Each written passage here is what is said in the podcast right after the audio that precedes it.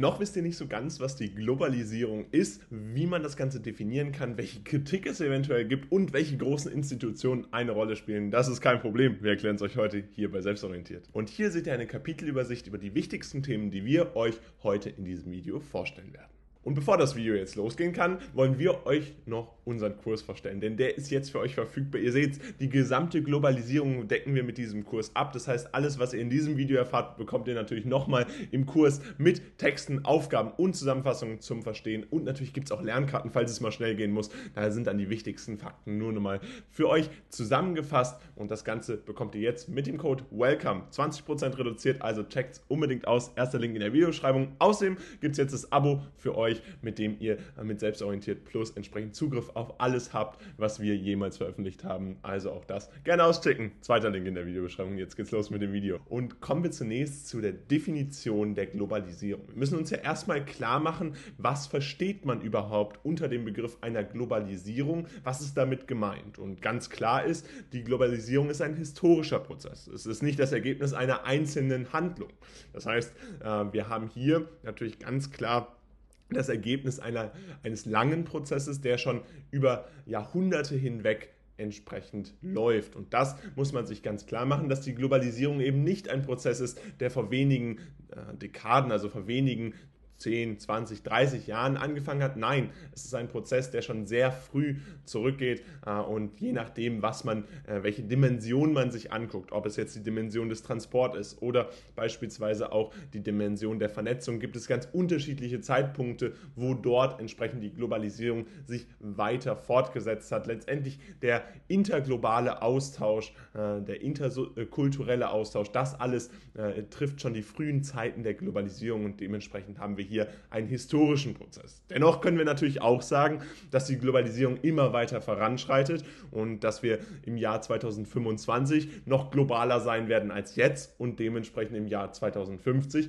noch weiter globaler sein werden, als wir das jetzt schon sind. Das setzt natürlich immer weiter voraus, das Trend sich fortsetzen. Wir haben in den letzten Monaten leider kennenlernen müssen, dass es auch eben Gründe gibt, die dagegen sprechen, warum Globalisierung problematisch sein kann oder äh, dass es eben auch bestimmte Kräfte gibt, die dagegen äh, arbeiten wollen, die die Globalisierung, die Vernetzung von Menschen entsprechend zerstören wollen. Aber äh, nichtsdestotrotz ist das hier erstmal äh, der Trend, der sich über die letzten Jahre bewährt hat und dementsprechend auch als Projektion für die nächsten Jahre gedacht ist.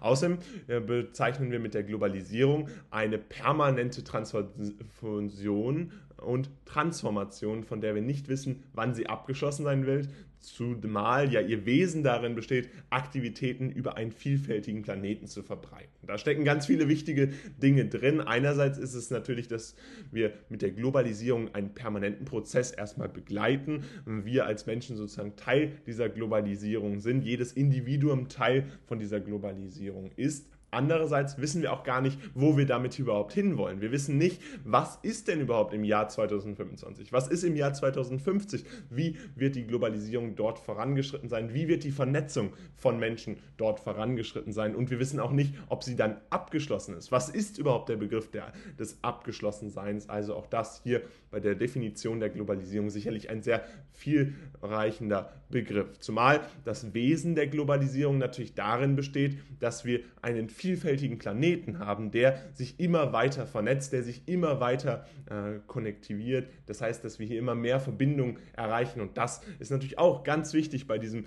äh, Prozess der Globalisierung, dass wir das im Hinterkopf behalten.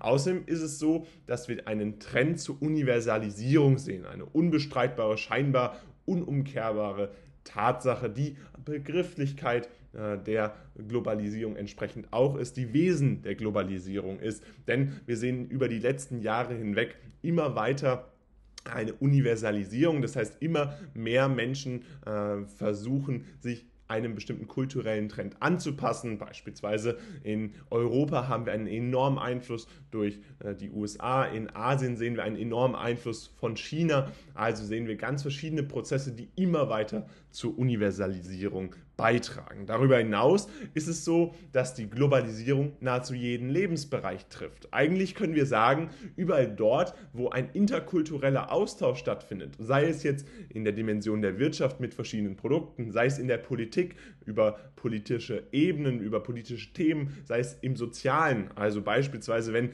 ein Austausch über ein soziales Netzwerk stattfindet oder sei es in der Ökologie, wo wir entsprechend natürlich auch enorme Beeinflussungen der Natur durch verschiedene, ähm, verschiedenen Austausch der Globalisierung haben. All das sind Lebensbereiche, die durch die Globalisierung betroffen sind und daher ist es so, dass wir nahezu jeden Lebensbereich hier betreffen haben. Das heißt, es ist natürlich weiterhin so, dass es, und das meint es auch mit der fortschreitenden Globalisierung, dass bestimmte Lebensbereiche natürlich noch nicht globalisiert sind, äh, gerade wenn wir in indigene Völker gucken, gerade wenn wir äh, uns angucken, wie bestimmte äh, Menschen noch nicht äh, von dieser Vernetzung äh, betroffen sind, dann äh, wissen wir, dass eben die Globalisierung auch noch ein fortschreitender Prozess ist und noch nicht unbedingt für jeden Menschen, für jedes Individuum entsprechend alles abdeckt. Gleichzeitig gilt aber dennoch, dass Globalisierung sowohl in der Mikro- als auch in der Makroökonomie funktionieren kann. Wir haben gerade gesagt, Wirtschaft und Politik, das sind beides wichtige Felder der Globalisierung und so ist es letztendlich auch. Ob es das kleine Unternehmen ist, der Bäcker von nebenan, der eventuell äh, Mehl von einem ganz anderen Land bezieht als sein Heimatland oder ob es eben die Makroökonomie ist, wo wir äh, große, äh, scheinbar ja, un ähm, antastbare äh, Unternehmen haben, die letztendlich wie beispielsweise äh, ein großer Softdrinkhersteller überall in der Welt äh, etwas vertreiben. Das sind alles Möglichkeiten, wie makroökonomisch dann natürlich auch was passieren kann. Letztendlich auch die politische Ebene, die dann regulierend eingreift. Das sind alles Ebenen der Globalisierung, die hier einen wichtigen Grund haben äh, und entsprechend die Globalisierung weiter vorantreiben. Darüber hinaus ist es so, dass die Globalisierung auf zahlreichen Prozessen basiert, wie beispielsweise der verbesserten Vernetzung, den schnelleren Transportwegen oder dem politischen Wille zur Globalisierung. Das heißt, wir müssen uns auch ganz klar machen, dass die Gründe für diese Globalisierung zahlreich sind. Wir hatten ganz am Anfang uns angeguckt, dass die Globalisierung ja ein historischer Prozess ist. Und nun müssen wir uns klar machen, dass dieser historische Prozess natürlich auf zahlreichen weiteren Prozessen aufgebaut ist, auf zahlreichen Entwicklungen, die innerhalb der Menschheitsgeschichte letztendlich stattgefunden haben. Beispielsweise die verbesserte Vernetzung, sei es jetzt äh, durch das Telefon oder das Internet, womit ein interkultureller Austausch immer schneller und einfacher möglich geworden ist oder schnellere Transportwege, ob es erst das Schiff war, dann später äh, auch noch natürlich das Flugzeug. All das sind Möglichkeiten, wie überhaupt die Globalisierung so schnell voranschreiten kann, dass man praktisch von jetzt auf gleich von jedem Ort der Welt zu jedem anderen Ort der Welt innerhalb von 24 Stunden kommen kann. Das ist eine enorme Weiterentwicklung der Globalisierung und ist natürlich auch dahingehend enorm dazu beitragen, dass in jedem Lebensbereich letztendlich eine Konnektivität, eine Verbindung zwischen den verschiedenen Menschen stattfinden kann. Auch der politische Wille ist dabei natürlich enorm wichtig. Das heißt, dass man letztendlich auch die Vorteile der Globalisierung betont, die dann letztendlich äh, dazu reichen, dass der politische Wille entsprechend diese Globalisierung auch forciert. Und damit fassen wir euch das Wichtigste rund um die Definition der Globalisierung zusammen. Grundsätzlich haben wir festgestellt, die Globalisierung ist ein historischer Prozess, der schon lange, lange, lange zurückliegt und äh, schon lange begonnen hat, aber eben auch noch anhält. Also keine einzelne Handlung ist, die schon abgeschlossen ist. Wir können dennoch sagen, dass wir im Jahr 2025 viel globaler sind als jetzt und dann im Jahr 2050 noch mehr global, wenn bestimmte Trends sich natürlich fortsetzen. Das muss man hier immer wieder sagen. Der Trend zur Universalisierung ist dabei unbestreitbar. Immer mehr Menschen äh, passen sich bestimmten Kulturen an. Äh, es kommt äh, eine Assimilation mit den verschiedenen Kulturen, also eine ganz spannende äh, globalisierende Aktion, die hier natürlich auch auf kultureller Ebene enorm wichtig ist, betrifft dabei natürlich jeden Lebensbereich, nahezu jeden Lebensbereich, zumindest da, wo die Globalisierung entsprechend schon angekommen ist, wo die Vernetzung überhaupt auch gewünscht ist. Und dabei äh, geht es natürlich um Wirtschaft, Politik, Soziales und die Ökologie, ob Mikro- oder Makroökonomie. Und zuletzt haben wir euch noch erklärt, dass die Globalisierung letztendlich auf zahlreichen Prozessen besteht, wie beispielsweise der verbesserten Vernetzung, beispielsweise durch das Internet oder das Telefon, schnelleren Transportwegen, wie beispielsweise jetzt inzwischen das Flugzeug oder den politischen Wille zur Globalisierung, weil man entsprechend die Vorteile der Globalisierung Globalisierung sieht.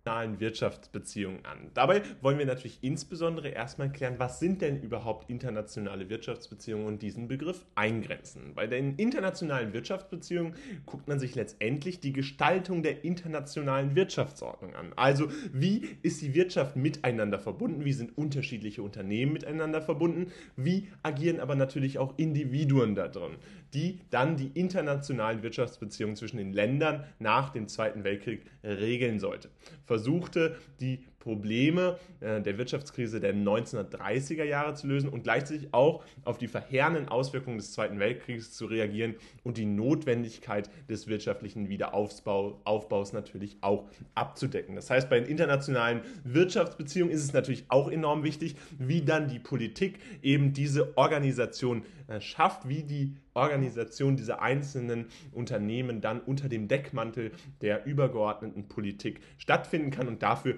ist es natürlich ganz wichtig, die einzelnen Beziehungen zwischen den Ländern aufrechtzuerhalten. Und gerade hier wollte man natürlich nach dem Zweiten Weltkrieg aus der vergangenen Geschichte lernen. Also wie immer auch ein historischer Prozess, der hier abgelaufen ist, nämlich aus den Fehlern der Vergangenheit lernen und dann eben insbesondere die Probleme der Weltwirtschaftskrise in den 1930er Jahren letztendlich hinter sich lassen und in ein neues äh, Jahrhundert starten mit eben verbesserten internationalen äh, Wirtschaftsbeziehungen. Dabei ist natürlich offensichtlich, dass die Einfügung unseres äh, wissenschaftlichen Denkens in die gegenwärtige Realität und wesentliche Aspekte der internationalen Integrationsprozesse immer notwendiger werden. Das heißt, die Gestaltung der internationalen Wirtschaftsordnung ist natürlich eine Sache, die uns alle betrifft und die von großer Relevanz ist, wenn wir uns diese internationalen internationalen Wirtschaftsbeziehungen angucken. Man muss sich eben bewusst sein, dass diese internationalen Wirtschaftsbeziehungen unser tägliches Handeln zwischen jedem Individuum, aber eben auch zwischen den einzelnen Ländern enorm prägen.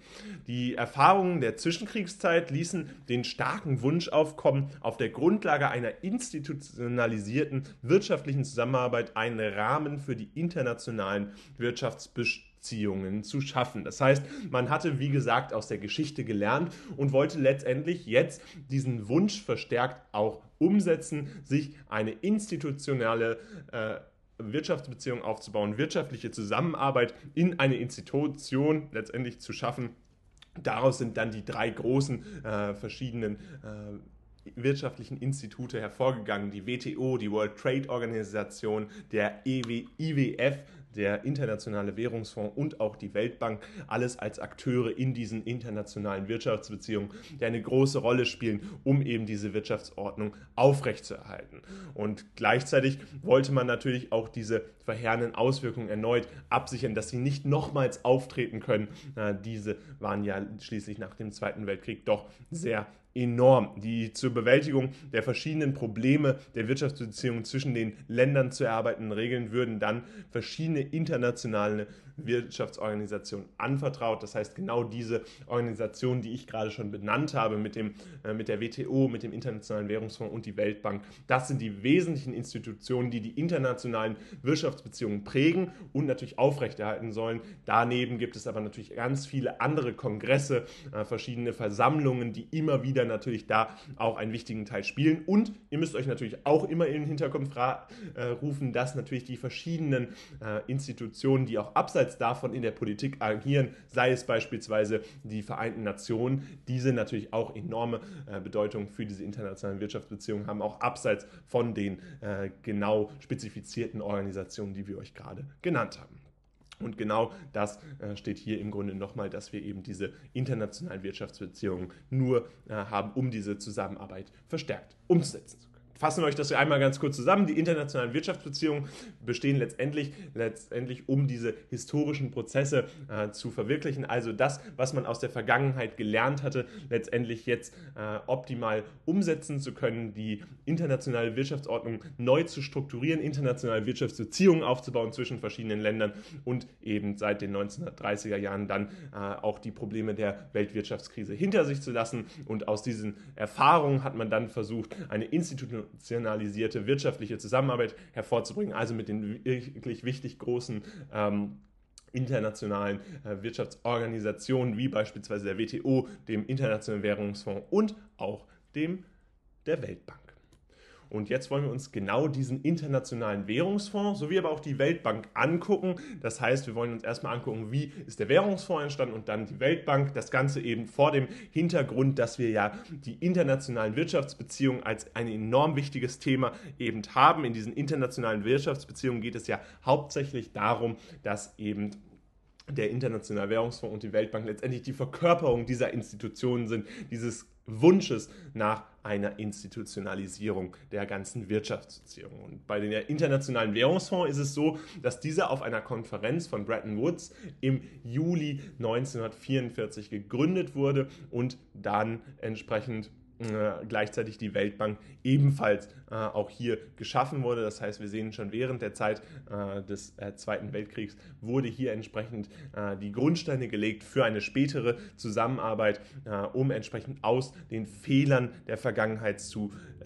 entsprechend zu lernen und dabei hatte der Internationale Währungsfonds den Auftrag, die Stabilität der Wechselkurse zu gewährleisten, das Engagement der Mitgliedsländer zu fördern und zu überwachen natürlich auch, um das eben auch absichern zu können, die Zahlungsbeschränkungen für in der Leistungsbilanz erfasste Transaktionen zu liberalisieren. Das heißt, man wollte Exporte, Importe und Dienstleistungsbilanzen sich genau angucken und damit natürlich auch hier äh, diese Währungsunsicherheiten, diese Währungsschwankungen entsprechend absichern können, insbesondere eben diese, die durch Exporte und Importe, durch verschiedene äh, Bilanzverluste dort entsprechend aufgetragen werden. Diese sollten hier durch den internationalen Währungsfonds besser äh, abgesichert werden können und den Handel nochmals vereinfachen und bereitzustellen, äh, eben auch vorübergehende Finanzmittel für Länder mit Zahlungsbilanzproblemen. Also auch hier ging es hauptsächlich darum, diesen internationalen Währungsfonds zu gründen, um eine Stabilität des internationalen Wirtschaftssystems zu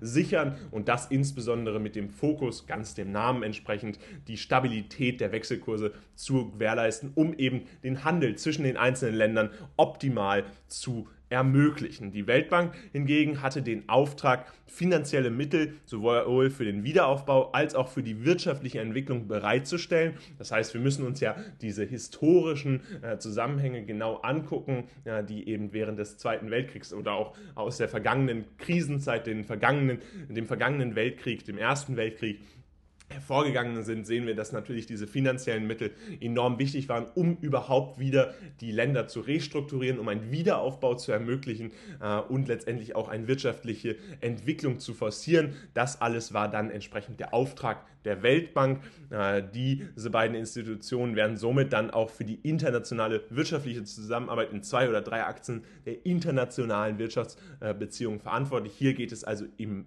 Kern um die Dimension der Währungs- und Finanzpolitik. Wir sehen, welche Organe für das jeweilige verantwortlich sind. Die Dimension der Währungspolitik ist ganz klar Aufgabe des Internationalen Währungsfonds und die Aufgabe der Finanzpolitik ist ganz klar übertragen an die Weltbank, die dort entsprechend den Auftrag hat, äh, sich diese Finanzpolitik zunutze zu machen, um entsprechend eine weltweite Weiterentwicklung und Restrukturierung der verschiedenen Länder zu ermöglichen. Die Gründung der äh, WTO kam dann entsprechend später und sollte das äh, Ganze dann nochmal komplementieren. Das gucken wir uns aber später nochmal an. Letztendlich ist es auch wichtig, dass der Internationale Währungsfonds auch daran beteiligt ist, Studien zur Wirtschaft und Wechselkurspolitik der Mitgliedstaaten durchzuführen und natürlich dann auch immer wieder eine beratende Rolle einzunehmen einzunehmen, also die Beratung bei der Gestaltung und Umsetzung der Geld- und Fiskalpolitik, bei der Schaffung von Institutionen, das heißt, wenn Zentralbanken geschaffen werden,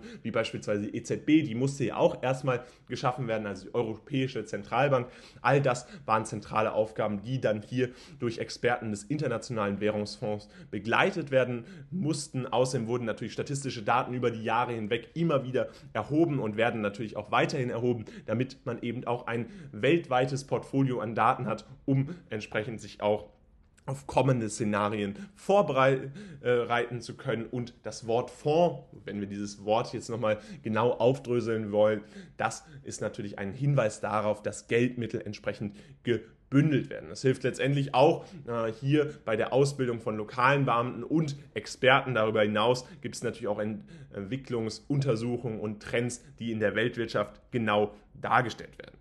Am Internationalen Währungsfonds werden dabei jedes Land äh, entsprechend wird daran gebunden, mit einer Quote sich zu beteiligen, die je nach einer Reihe von Größen wie seinem Nationaleinkommen, seinen Währungsreserven und entsprechend auch dem Volumen seiner Exporte und Importe bestimmt wird. Die Quote dient dabei als Grundlage für die Messung des Stimmrechts und für die Bestimmung des Höchstbeitrags, der Betrags an Fondsgeldern, der jedem Mitgliedsland dann zur Lösung seiner Zahlungsbilanzprobleme zur Verfügung steht, um eben diese verschiedenen Funktionen aufrechtzuerleihen.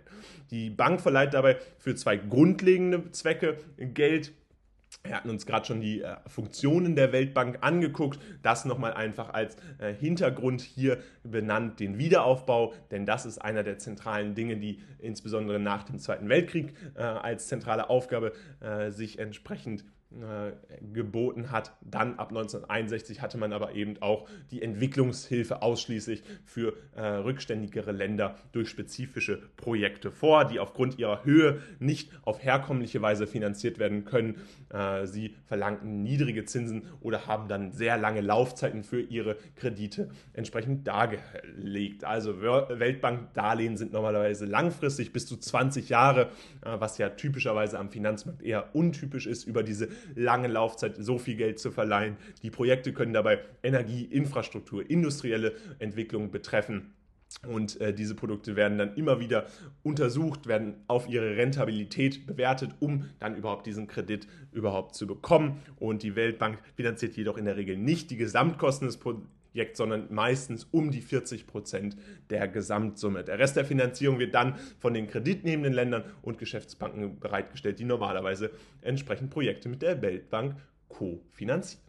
Und das wollen wir euch jetzt einmal ganz zentral zusammenfassen. Einmal, was ist die internationale Währungsfondsaufgabe? Die Aufgabe ist hier, die Stabilität der Wechselkurse zu gewährleisten, ganz des Namens entsprechend, äh, das Engagement der Mitglieder äh, dann entsprechend zu fördern und zu überwachen und gleichzeitig eben diesen Zahlungsverkehr bei Exporten, Importen und Dienstleistungsbilanzen aufrechtzuerhalten. Das heißt, auch wenn es zu Zahlungsbeschränkungen kommen sollte, eben diesen weiteren Austausch von Währungen zuzulassen und vorübergehende Finanzmittel zur Verfügung zu stellen. Die Weltbank hat dabei den Auftrag, finanzielle Mittel sowohl für den Wiederaufbau als auch für wirtschaftliche Entwicklung bereitzustellen. Seit 1961 ist die Weltbank hauptsächlich dafür verantwortlich, entsprechend rückständigere Länder zu fördern, Entwicklungsländer zu fördern, mit Entwicklungshilfen sich entsprechend in den verschiedenen Ländern zu beteiligen.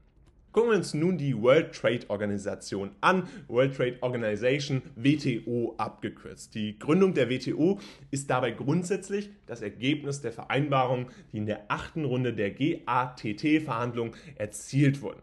Die in der WTO festgelegten Ziele sind dabei in ihrer Präambel entsprechend äh, festgelegt. Das ist ja wie immer ein Vorsatz zu einem bestimmten Vertrag, wo zentrale Werte einer Organisation dann äh, wieder, äh, sich wiederfinden lassen. Das findet man beispielsweise auch im deutschen Grundgesetz. Und so heißt es dort wörtlich, ich lese das jetzt einfach mal vor, in der Erkenntnis, dass ihre Beziehungen auf dem Gebiet des Handels und der wirtschaftlichen Bemühungen im Hinblick auf die Anhebung des Lebensstandards, die Gewährleistung und Vollbeschäftigung und ein großes und stetiges wachsendes Volumen an Realeinkommen und effektiver Nachfrage sowie die Ausweitung der Produktion von und des Handels mit ihnen geführt werden sollte. Waren und Dienstleistungen wären gleichzeitig eine optimale Nutzung der Ressourcen der Welt im Einklang mit dem Ziel der nachhaltigen Entwicklung ermöglicht wird. Und das ist jetzt erstmal sehr viel. Wir wollen es euch aber jetzt mal runterbrechen auf die wesentlichen ähm, Aspekte, die hier von der WTO entsprechend äh, bereitgestellt werden. Und hier seht ihr schon das erste. Die WTO ist letztendlich das Gremium, wo es darum geht, die Handelsstreitigkeiten zwischen Staaten beizulegen. Aber in Wirklichkeit hat sie häufig natürlich keine nennenswerte Macht, äh, Länder zu zwingen, ihr Handelsverhalten zu ändern. Dennoch ist es eben eine Organisation, wo bestimmte äh, Handelsstreitigkeiten schon beiseite gelegt werden konnten. Und das äh, muss man eben positiv hervorheben. Unter dem Aspekt wurde sie auch gegründet, äh, eben diese Beziehungen aufrechtzuerhalten, international internationale Wirtschaftsbeziehungen in einen Rahmen zu bringen, in dem man dann gesichert auch äh, entsprechend verhandeln kann, indem man äh, vor einem bestimmten äh, Rahmen dann auch sich unterhalten kann und so natürlich in einem gewissen Rahmen auch optimal miteinander kooperieren kann. Das das Hauptziel der World Trade Organization. Dabei geht es natürlich letztendlich darum, diese internationalen Wirtschaftsbeziehungen so auszubauen, dass man langfristig eben auch davon profitieren kann und stetiges Wachstums garantieren kann, Vollbeschäftigung garantieren kann, also letztendlich das weltwirtschaftliche äh, Wachstum im Blick zu haben, um möglichst für jedes Land das Optimale zu ermöglichen. Sie kann dabei den geschädigten Staat allenfalls zu Vergeltungsmaßnahmen ermächtigen. Das heißt, wir haben gerade angeguckt, dass es häufig nicht ganz so funktioniert. Es funktioniert im Wesentlichen durch Verhandlungsrunden der Ministerkonferenz. Das heißt, die WTO hat letztendlich mehrere Möglichkeiten, die verschiedenen äh, Gremien dann auch unter Druck zu setzen, unter anderem eben diese sogenannten Vergeltungsmaßnahmen. Man könnte äh, es auch ein wenig äh, weniger drastisch ausdrücken und sagen, das sind Sanktionen, die entsprechend aus, äh, der, von der WTO entsprechend ausgestellt werden können und dadurch äh, kann natürlich auch die WTO bestimmten Eingriff auf die einzelnen Unternehmen beziehungsweise insbesondere natürlich auf die einzelnen Länder nehmen und das sind eben Möglichkeiten, worüber dann diese verschiedenen Verhandlungsrunden der Ministerkonferenz Grenzen dann immer weiter dazu führen, dass ähm, Handelsstreitigkeiten beiseite gelegt werden können. Häufig ist es so, dass der eigentliche Erfolg nicht bei der WTO im Kern erzielt wird, aber ganz wichtige Verhandlungsschritte bei der WTO stattfinden und das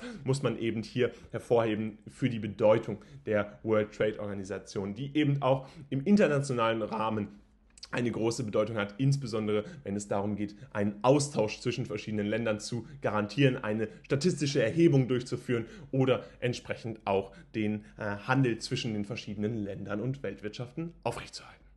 Und damit fassen wir euch das Wichtigste rund um die WTO nochmal zusammen. Grundsätzlich ist es so, die Gründung der WTO ist das Ergebnis der Vereinbarung, die dann entsprechend in der GATT-Verhandlung erzielt wurden. Die in der WTO festgelegten Ziele sind dabei in der Präambel entsprechend festgelegt. Wir haben sie euch einmal vorgelegt. Das ist sehr viel und sehr komplex, aber wenn wir es euch einfach runterbrechen, dann geht es letztendlich darum, das Wirtschaftswachstum aller Staaten zu fördern und insbesondere Handelsstreitigkeiten beiseite zu legen, sodass der Handel ideal stattfinden kann. Ein sehr wichtiges Ziel, was in der Praxis leider nicht immer funktionieren kann. Dementsprechend hat sie in der Wirklichkeit wenig nennenswerte Macht, wenn es wirklich darum geht, Handelsverhalten zu ändern. Aber durch verschiedene Sanktionen ist es tatsächlich möglich, dass der geschädigte Staat entsprechend hier äh, ähm, verschiedene Möglichkeiten hat, sich einzubringen und entsprechend diese Handelsstreitigkeiten anders beiseite zu legen zu können. Außerdem ist es ganz wichtig, hier ein Verhandlungsorgan drin zu sehen, denn das ermöglicht die WTO definitiv. Und damit wollen wir uns jetzt die Kritik an den internationalen Wirtschaftsinstitutionen angucken. Wir haben ja zuvor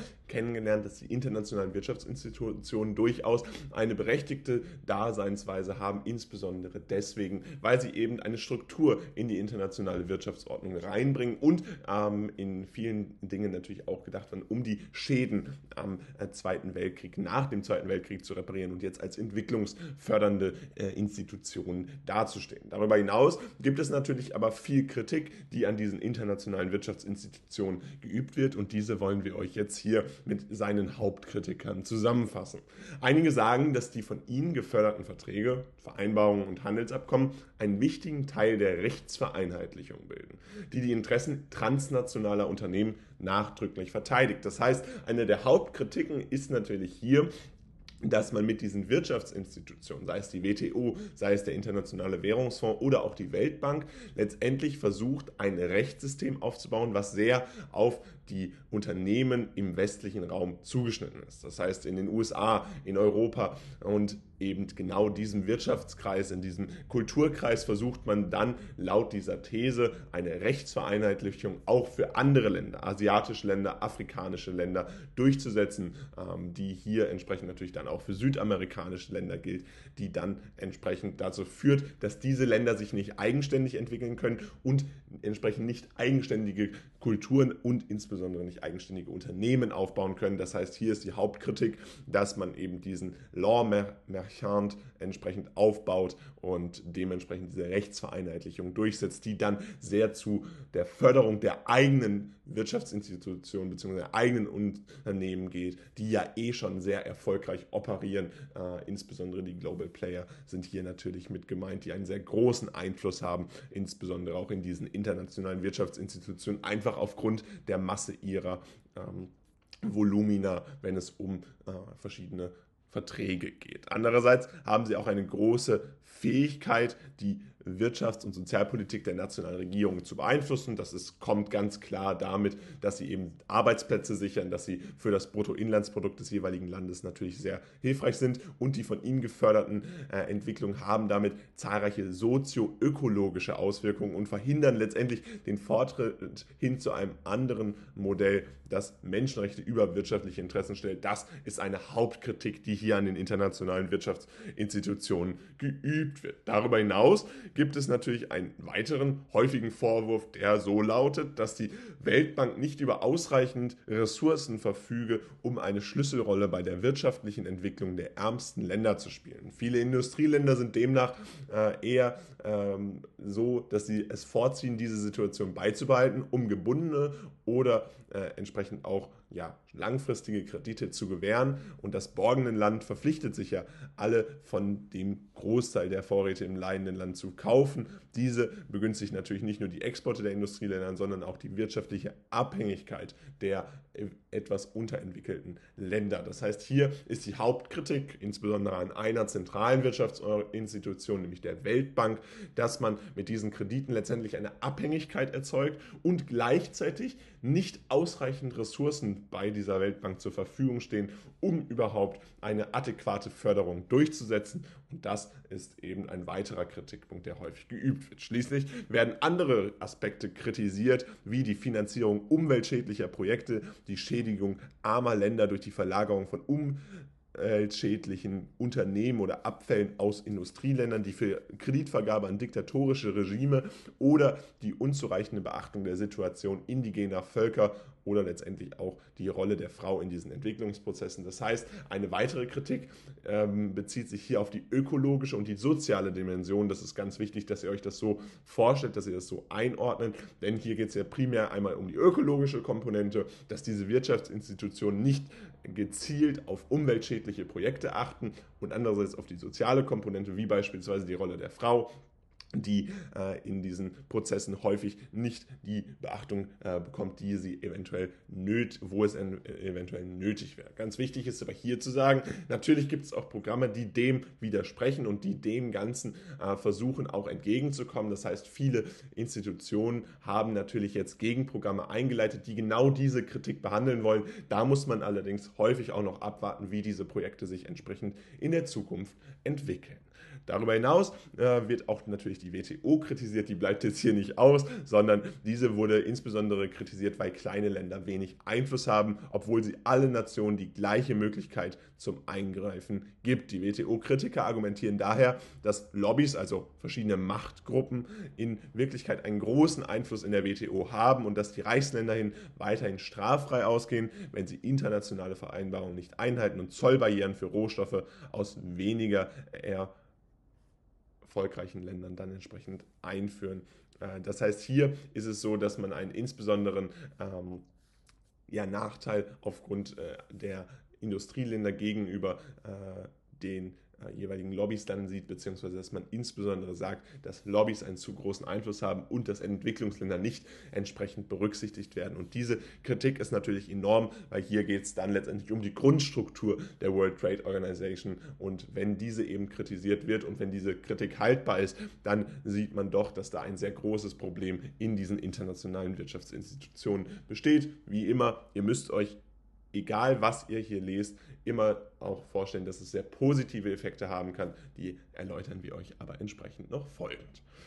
Und damit fassen wir euch die wichtigste Kritik an den internationalen Wirtschaftsinstitutionen zusammen. Grundsätzlich haben wir erstmal festgestellt, es gibt Kritik. Einige sagen sogar, dass die von ihnen geförderten Verträge, Vereinbarungen, Handelsabkommen einen wichtigen Teil der Lex Mercatoria, also der Rechtsvereinheitlichung bilden, die die Interessen transnationaler Unternehmen nachdrücklich verteidigt. Ein weiterer häufiger Vorwurf lautet dabei beispielsweise, dass die Weltbank nicht über ausreichende Ressourcen verfügt, um eine Schlüsselrolle bei der wirtschaftlichen Entwicklung der ärmsten Länder Länder zu spielen. Und die WTO wurde darüber hinaus kritisiert, weil kleine Länder wenig Einfluss haben, obwohl sie eigentlich allen äh, Nationen die gleiche Möglichkeit zum Eingreifen geben soll. Und nun kommen wir zu der Kritik an der Globalisierung, die natürlich auch enorm wichtig ist, um sie hier entsprechend zu verstehen. Und dabei haben wir ganz verschiedene Kritikpunkte, die generell an der Globalisierung äh, geäußert werden können, einmal hier zusammengefasst. Zunächst ist es so, dass Globalisierungskritiker häufig der Meinung sind, dass die derzeitigen Prozesse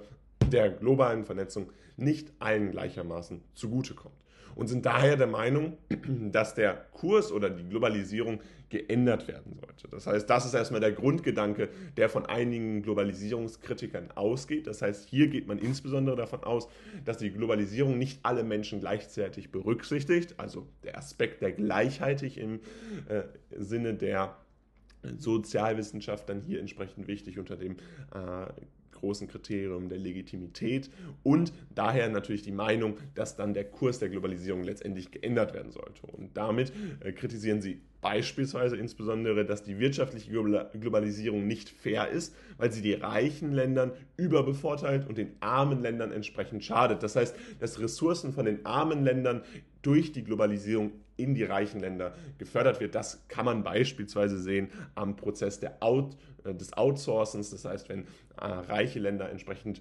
vermeintlich einfache Aufgaben in ärmere Länder ähm, verlagern, wie beispielsweise die Textilbranche, die das ja schon seit Jahren macht, äh, die dann aber letztendlich umwelttechnisch, aber insbesondere natürlich auch auf einer sozialen Komponente und langfristig eventuell auch auf einer öko ökonomischen äh, Dimension dann diesen armen Ländern schadet. Der Handel ist ungleich und internationale Wirtschaftsorganisationen bevorzugen dabei die mächtigen Länder. Darüber hinaus wäre eine wirkliche Ausweitung der Entwicklung auf die ganze Welt nicht nachhaltig. Das heißt, wir müssen uns hier die ganz verschiedenen Dimensionen immer wieder angucken und in den Hinterkopf rufen und da sieht man doch relativ schnell, dass auf jeder Dimension, also ob es die soziale Dimension ist, ob es die politische wirtschaftliche oder letztendlich hier auch die ökonomische neben der ökologischen Dimension ist, dann ist es ganz klar, dass wir diesen nachhaltigen Prozess der Globalisierung hier insbesondere kritisieren können. Gerade aufgrund des hohen Ressourcenverbrauchs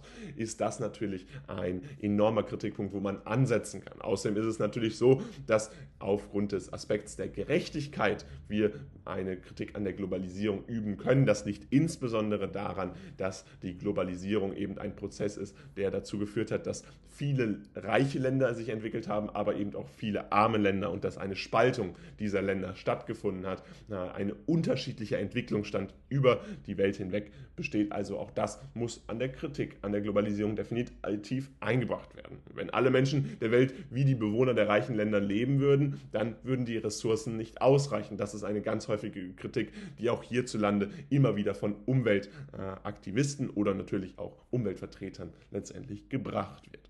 Die kulturelle Globalisierung und das ist ein weiterer Kritikpunkt. Wir wissen, dass wir eine Assimilation, also eine Vereinheitlichung, eine Einvernehmung der äh, westlichen Kultur in zahlreichen Ländern vorfinden können. Und diese kulturelle Globalisierung zwingt dabei überall die Sitten, die Sprache und die Lebensweise der dominierenden Länder auf. Viele lokale und vielfältige kulturelle Formen, die von einigen Jahren existierten, werden so zerstört. Also ein weiterer Kritikpunkt, der durch verschiedene Globalisierungskritiker geübt wird, ist, dass letztendlich hier eine Vereinheitlichung der Kultur stattfindet und so ganz viele Kulturen verloren gehen. Das heißt, die Globalisierung kann auch deswegen kritisiert werden, weil man hier eben langfristig sieht, dass auch Kulturen verloren gehen und damit natürlich ganz verschiedene wichtige Aspekte dieser Kulturen, wie beispielsweise die Sitten, aber auch die Sprache und die Lebensweise. Und das können wir bei ganz verschiedenen indigenen Völkern sehen. Das konnten wir schon vor hunderten Jahren sehen, wenn wir beispielsweise in die USA gucken oder nach Kanada gucken. Aber das können wir auch noch jetzt sehen, wenn wir uns immer wieder neu erschlossene Gebiete angucken, wo dann indigene Völker weniger Macht bekommen, weil eben bestimmte Unternehmen eine größere Macht haben, weil sie entsprechend mehr Macht ausüben können. Und zuletzt wollen wir euch natürlich auch noch äh, den letzten Kritikpunkt darstellen, denn die Globalisierung, wie sie sich letztendlich zu Beginn des 21. Jahrhunderts darstellt, impliziert die Berücksichtigung einer Vielzahl unterschiedlicher, aber miteinander verflochtener und sich in eigenen, einigen Fällen gegenseitig verstärkender Themen wie kulturelle Identität und Interkulturalität, die wiederum multikulturell plurikulturell, polykulturell, ökokulturell und interkulturell umfasst. Also dieser interkulturelle Prozess, den wir hier sehen, da sehen wir, dass die Globalisierung natürlich das eigentlich an sich als Anspruch an sich hat, aber wir haben eben durch die verschiedenen Aspekte der Kritik auch gesehen, dass es doch sehr unterschiedliche Ansichten zu dieser Kritik gibt. Und das muss man sich immer wieder in den Hinterkopf rufen. Nur weil wir hier die Kritik einmal komplett darstellen, ist es natürlich wichtig, dass ihr euch eure eigene Meinung bildet. Und das macht ihr natürlich dann auch im Sozialwissenschaftenunterricht durch verschiedene Erörterungen, die ihr dann entsprechend schreibt. Und zuletzt besteht ein Bedarf an alternativen Kommunikationsformen, die dann pluralistisch und unabhängig sind. Das heißt, das ist natürlich der große Wunsch der Globalisierungskritiker, dass man mit einem Gegenkonzept arbeitet, um letztendlich wieder diesen interkulturellen Austausch zu verbessern, um letztendlich andere Kulturen wieder zuzulassen. Das heißt, es gibt natürlich auch bei diesen Globalisierungskritikern verschiedene Konzepte, um den Ganzen zu begegnen, um den Ganzen entgegenzukommen. Auch das ist hier natürlich ein Ziel dieser Globalisierungskritik. Das muss man sich bewusst machen. Und hier fassen wir euch das Wichtigste nochmal zusammen. Wir haben einen großen äh, Kritikpunkt geübt, in dem letztendlich die Globalisierung nicht fair sei. Äh, wir haben dargestellt, dass Globalisierungskritiker entsprechend darstellen, dass die Gerechtigkeit und die Gleichheit in der Globalisierung nicht unbedingt gewährleistet ist. Der Handel ist demnach ungleich und internationale Wirtschaftsorganisationen werden entsprechend bevorzugt. Äh, die mächtigen Länder werden bevorzugt, wenn man das in diesem Rahmen so nennen darf.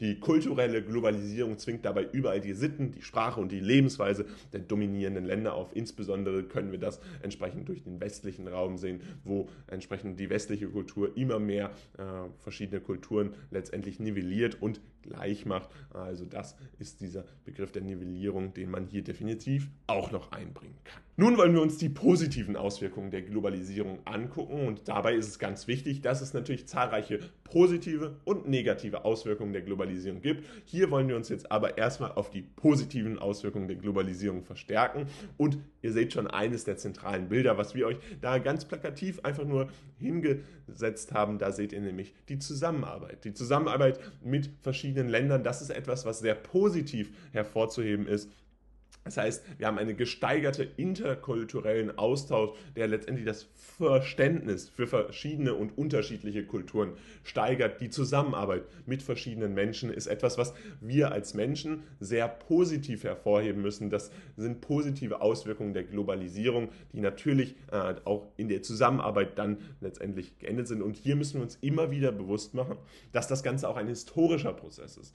Wir haben historisch gesehen äh, in den vergangenen Jahrhunderten häufig häufig Kriege gehabt, wir haben häufig Auseinandersetzungen gehabt, bei denen Menschenleben in Gefahr waren. Und so ist es erstmal eine positive Auswirkung der Globalisierung, dass wir trotz aktueller Konflikte weiterhin einen Weltfrieden erstmal sichern konnten dass wir einen interkulturellen Austausch ermöglichen konnten und jetzt schon ganz anderes Wissen haben, als es eben noch vor äh, wenigen äh, Dekaden war, vor wenigen Jahrzehnten war. Außerdem ist es so, dass wir eine verbesserte Vernetzung haben. Diese ermöglicht den Austausch sowie aber auch die Verbesserung von Lebensbedingungen in Entwicklungs- und Industrieländern gleichermaßen.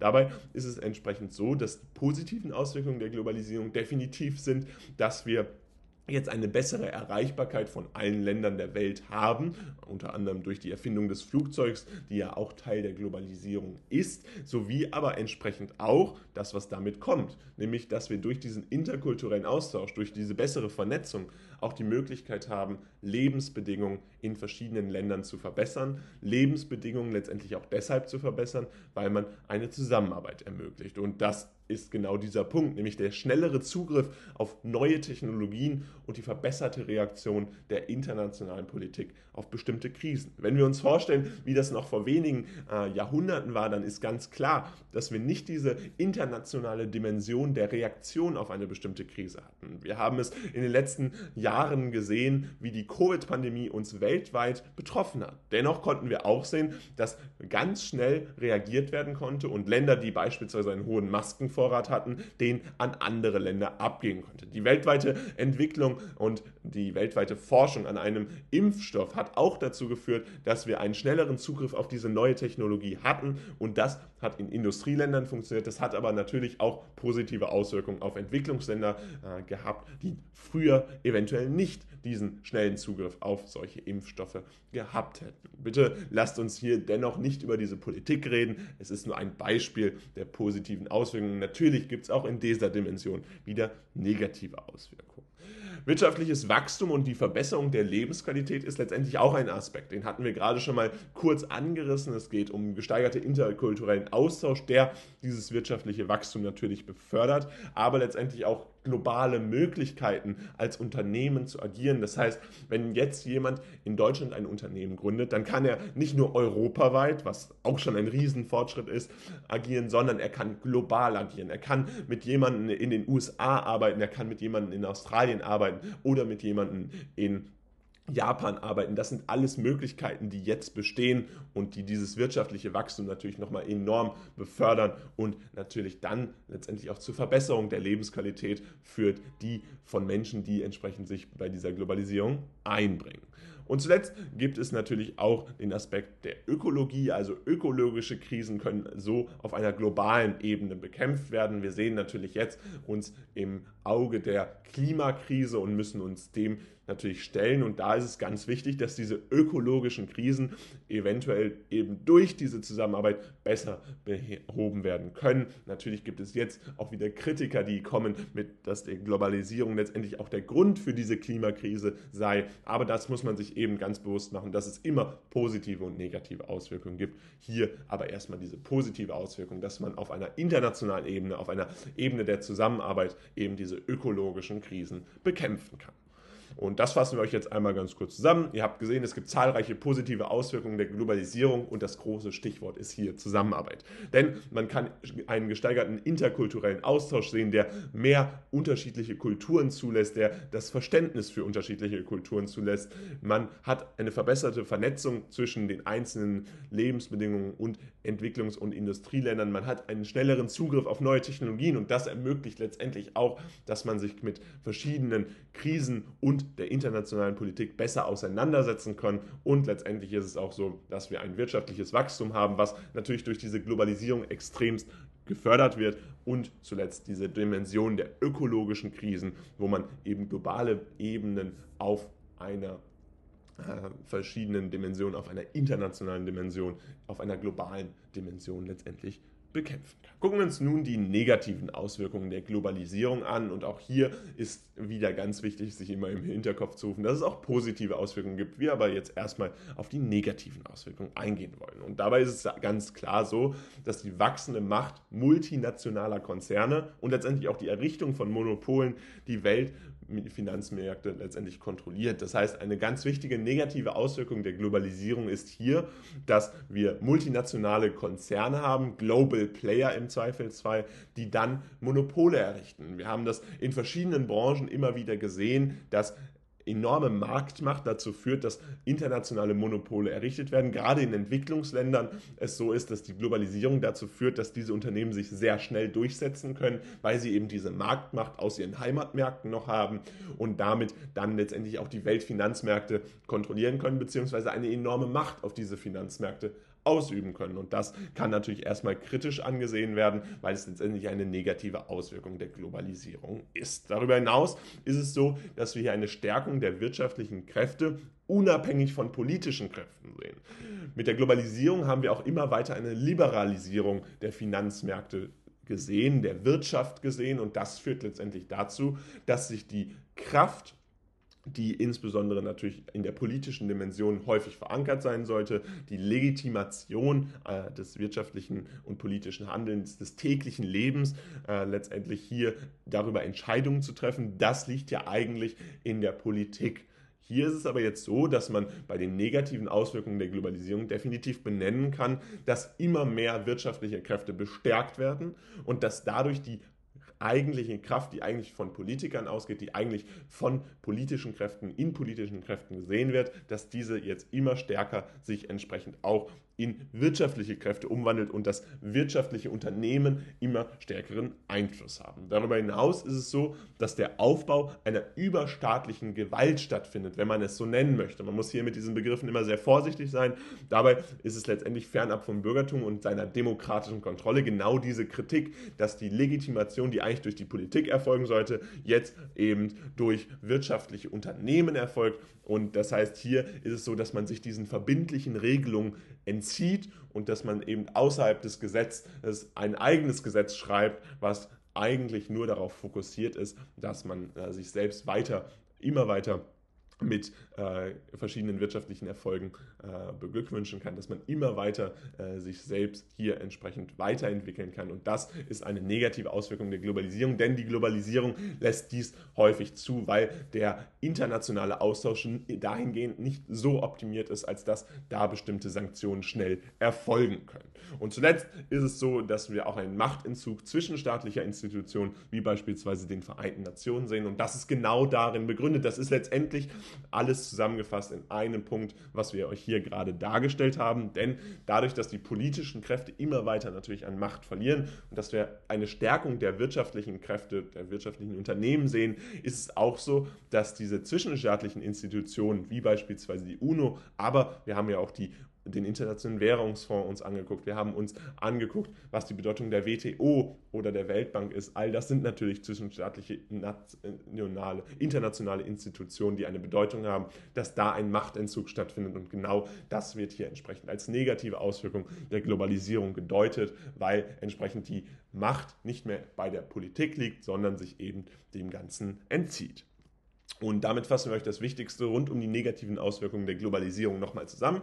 Grundsätzlich ist es so, die wachsende Macht multinationaler Konzerne und die Errichtung von Monopolen führt letztendlich dazu, dass die Weltfinanzmärkte nicht mehr in der Macht der Politik sind, sondern eben, dass eine Stärkung der wirtschaftlichen Kräfte stattfindet. Außerdem wird kritisiert, dass letztendlich eine überstaatliche Gewalt äh, aufgebaut wird, die sich der demokratischen Kontrolle entzieht. Damit spielt man insbesondere auf globale Unternehmen an, die hier äh, kritisiert werden. Außerdem findet ein Machtentzug zwischenstaatlicher Institutionen statt. Wir hatten beispielsweise die Vereinten Nationen benannt, aber eben auch die verschiedenen äh, Unternehmen äh, bzw. Institutionen, die hier eine große Rolle spielen, wie der Internationale Währungsfonds oder entsprechend auch die Weltbank und die WTO. Und damit soll es auch schon gewesen sein mit diesem Video. Wir hoffen, es hat euch super gefallen, denn falls es so ist, könnt ihr gerne ein Like da lassen und unseren Kanal kostenlos abonnieren. Außerdem ist unser Kurs jetzt da. Alles rund um die Globalisierung findet ihr jetzt im ersten Link in der Videobeschreibung. Und das Beste ist, da bekommt ihr nicht nur Texte, Aufgaben und Zusammenfassungen sowie auch Lernkarten für das schnelle Lernen, sondern ihr bekommt jetzt auch 20% mit dem Code WELCOME. Einfach WELCOME beim Checkout eingeben und ihr bekommt 20%. Ansonsten noch ein bisschen Werbung für unser eigenen, äh, eigenes Abo, was wir für euch erstellt haben Selbstorientiert Plus. Damit bekommt ihr wirklich alles, was ihr braucht, um euch ideal auf äh, die kommenden Klausuren vorzubereiten in allen möglichen Fächern, die wir entsprechend abdecken. Checkt es gerne mal aus. Erster und zweiter Link in der Videobeschreibung. Und damit würde ich sagen, sehen wir uns beim nächsten Mal wieder. Haut rein und ciao.